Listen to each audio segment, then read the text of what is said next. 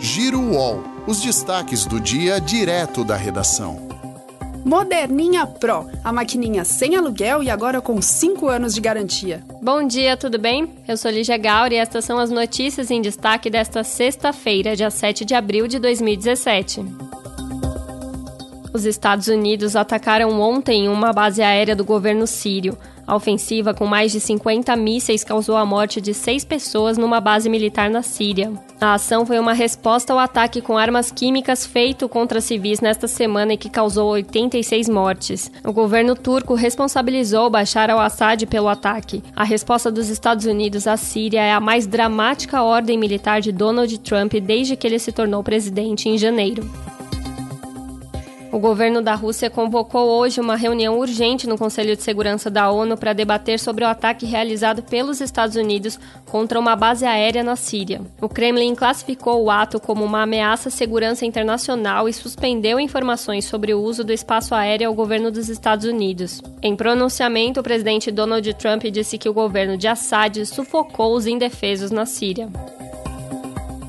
E os paulistanos vão precisar de paciência na manhã de hoje para encarar o trânsito em São Paulo. A forte chuva que atingiu a cidade entre a noite de ontem e a madrugada desta sexta-feira travou as vias da capital paulista. Os problemas foram causados pelo transbordamento dos rios Verde, Ribeirão Verde, Tietê e outros córregos. Com isso, os bairros do Ipiranga, Itaquera, Vila Prudente, Aricanduva, Casa Verde, Perus e Pirituba entraram em alerta. O Ministério da Educação alterou o texto da nova versão da Base Curricular Nacional e retirou menções às expressões identidade de gênero e orientação sexual. A mudança foi feita depois do MEC divulgar uma versão prévia do documento, que vai servir como referência sobre o uso do que vai ser ensinado no país. Em nota, o Ministério informou que o documento passou por ajustes finais de editoração e redação que identificaram redundâncias.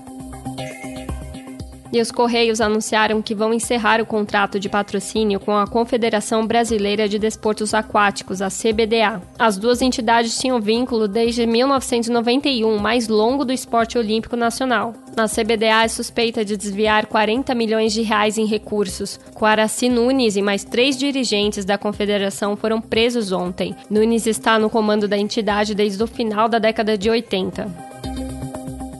Já imaginou como seria ganhar 500 mil reais por hora? É o que aconteceu com Jorge Paulo Leman, o homem mais rico do Brasil em 2016. A fortuna do brasileiro aumentou 1,4 bilhão de dólares no ano passado e atingiu 29,2 bilhões de dólares. Lehman é o 22º homem mais rico do mundo. Os números são da Forbes.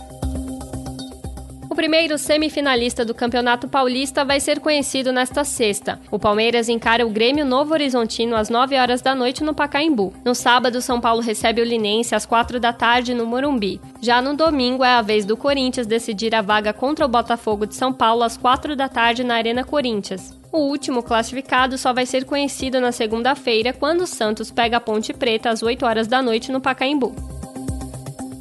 A organização do Rock in Rio divulgou as últimas atrações do palco Sunset no festival. No dia 17 de setembro, Maria Rita vai cantar com a inglesa Melody Gardot. Já no dia 21 é a vez da banda americana de hard rock The Pretty Reckless se apresentar. Os brasileiros do República se apresentam no dia 24, antes do Sepultura. Os novos shows fizeram a organização do festival alterar a apresentação conjunta do Baiana System e Titica do dia 21 para o dia 22. Para estas e outras notícias, acesse uol.com.br no seu celular. E se você ainda não tem o aplicativo UOL, baixe agora e receba os alertas do Giro UOL. O UOL, o melhor conteúdo.